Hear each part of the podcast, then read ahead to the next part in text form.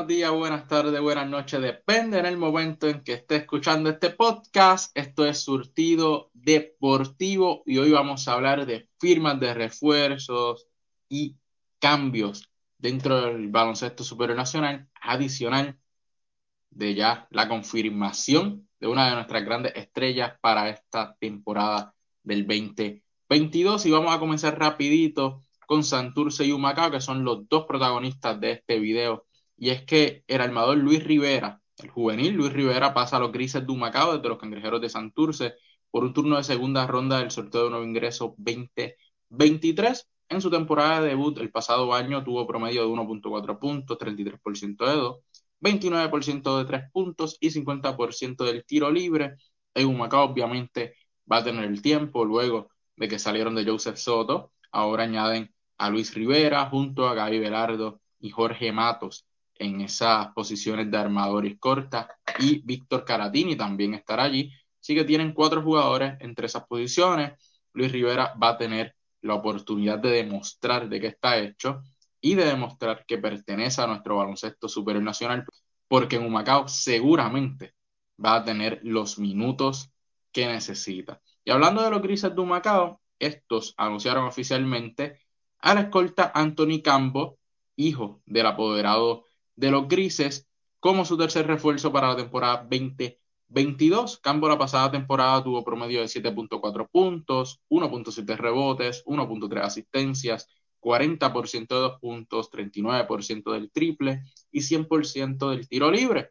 El canastero se unirá a Terry Larier y Daniel Amigo para el trío de refuerzo de los Grises, lo que quiere decir que Araujo queda completamente fuera del panorama de los grises. Jonathan Araujo, el dominicano Jonathan Araujo, no estará entonces con los grises de Humacao en esta temporada. Con esta firma, los grises de Humacao acaban de retroceder demasiado en lo que era ni pensar para esta siguiente temporada. Porque con Araujo, Amigo y Larier tenías tres refuerzos muy buenos para esta liga y que podían hacerte competir de tú a tú con cualquiera.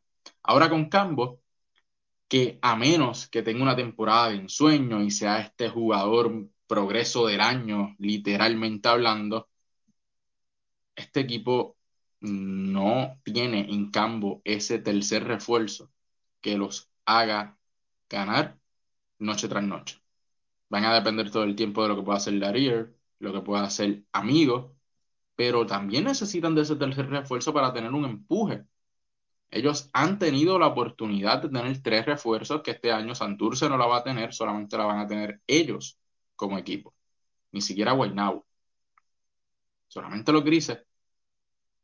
Y no la están sabiendo aprovechar. Y yo entiendo que están buscando el desarrollo de este jugador escolta, que quizás pueda demostrar algo de aquí al futuro, pero es como tener a un jugador de nuevo ingreso que necesita mucho desarrollo, 7.4 puntos no es un promedio de un refuerzo en Puerto Rico. Si un refuerzo en Puerto Rico promedia 7.4 puntos, no dura ni una semana. Están desperdiciando una oportunidad de solidificar a este equipo de los Grises de Macao y hacer un equipo realmente competitivo con esta firma, aunque me puedo equivocar Quizás el muchacho esta temporada viene realmente como un jugador de baloncesto y un refuerzo se merece y se hace un jugador de 15 a 20 puntos por noche, un tremendo escolta. Estaba apostando a Daniel Amigo en la 4, a Timash Parker en la 5, a Lariel en la 3, Gaby Velardo. Y entonces usar a Gaby Velardo armador con cambo de escolta. Cuando Jorge Mato ha demostrado que debía ser ese jugador regular en esta temporada. Si vas a traer un tercer refuerzo, tiene que ser un tercer refuerzo de verdad. No me gusta esta firma y siento que es un retroceso de los grises de Macao.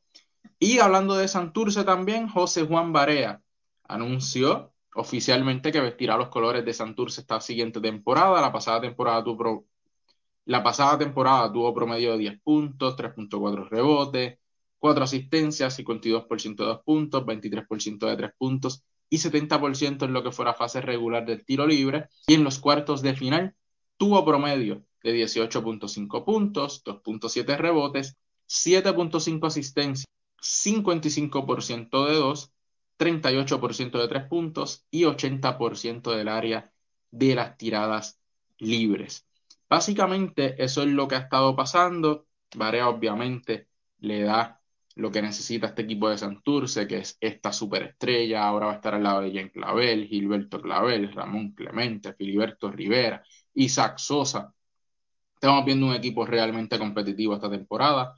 Los últimos movimientos que han hecho han sido excelentemente buenos y todavía falta el anuncio de los refuerzos, que ahí es donde le pueden dar el empuje a que este equipo realmente sea de los mejores cuatro de nuestro baloncesto superior nacional. Ahora, hay que ver si Varea puede jugar toda la temporada o si como la pasada se va a emplear por completo ya entrando a los playoffs y no antes durante la temporada. Si es así, el equipo como quiera va a seguir sufriendo en la temporada regular porque también tiene a otro veterano viniendo del banco como lo es Filiberto Rivera, que tampoco lo puede descargar de muchos minutos. Hay que ver cómo maneja ese tema. En cuanto a la agencia libre, mi gente, todavía quedan nombres como Ángel Pibu García, Alvin Cruz, Miguel Aliberdiel, Marco Zuberville, Rafael Chamo Pérez, Rachan Suárez, que son jugadores que todavía no han firmado.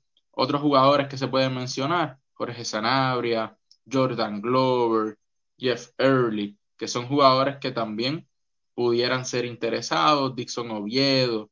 Así que todavía faltan jugadores que puedan firmar. Hasta el momento eso no ha pasado. Al momento que está saliendo este video ya es el día del sorteo de nuevo ingreso del baloncesto superior nacional y muchos de estos jugadores que quedan por firmar en la agencia libre van a depender de que hagan los equipos en este sorteo de nuevo ingreso. Dependiendo cómo escojan, es entonces su siguiente movimiento en lo que es la agencia libre. Hay muchos nombres interesantes en este sorteo de nuevo ingreso. George Condit, Alfonso Plomer, Trevon Waiters. Hay varios, varios nombres, jugadores con experiencia en la G como Manny Camper, en la Liga Europea, en Grecia, División 2 como Capós. Hay varios, varios jugadores que pueden ser de impacto en el baloncesto supernacional. Muchos juveniles también con experiencia en la NCAA que está jugando muy bien, que pueden impactar rápidamente a los equipos.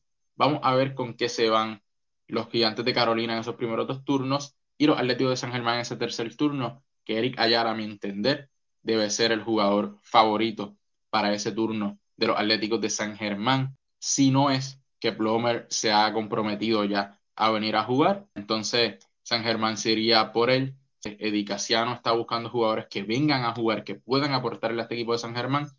Y Eric Ayara, un escolta, que es lo que le hace falta al equipo de San Germán, alto, que puede jugar múltiples posiciones y puede hacer el trabajo. Así que vamos a ver qué pasa Luego del sorteo de nuevo ingreso, vamos a estar hablando sobre lo que sucedió en ese sorteo, sobre los jugadores escogidos y si los equipos, dependiendo a la necesidad que tenían, lograron llenar las expectativas y lograron llenar esos huecos para solidificarse rumbo a la temporada 2022. Eso es lo que ha estado pasando en el baloncesto superior nacional, mi gente. Recuerden seguirnos en todas nuestras redes sociales, Facebook, Anchor Radio, Spotify, Instagram y aquí en nuestro canal de YouTube como Surtido Deportivo. Nos vemos en la próxima.